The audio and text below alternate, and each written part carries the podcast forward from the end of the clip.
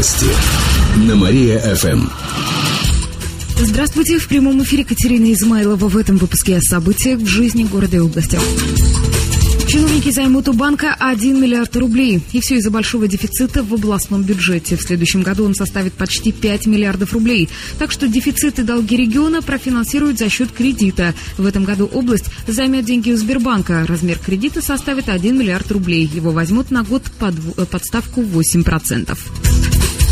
Научный вклад вятских краеведов оценили в 100 тысяч рублей. Накануне местных исследователей наградили премиями в Герценской библиотеке.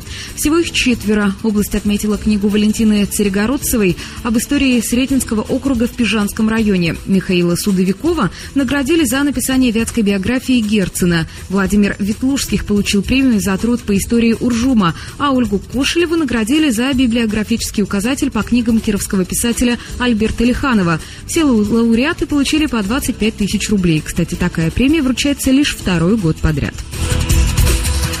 Область продолжает стареть. По подсчетам Кировстата, каждый третий кировчанин – пенсионер. На данный момент у нас более 400 тысяч пожилых людей. И это число увеличивается. Так, на тысячу человек приходится по 324 пенсионера. Основным доходом для них является пенсия. В среднем она превышает 9 тысяч рублей. За год сумма увеличилась почти на 10%.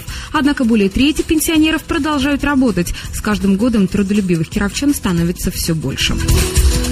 Часу у меня все. В студии была Катерина Измайлова. Далее на Мария ФМ. Слушайте утреннее шоу «Жизнь удалась». Новости на Мария-ФМ.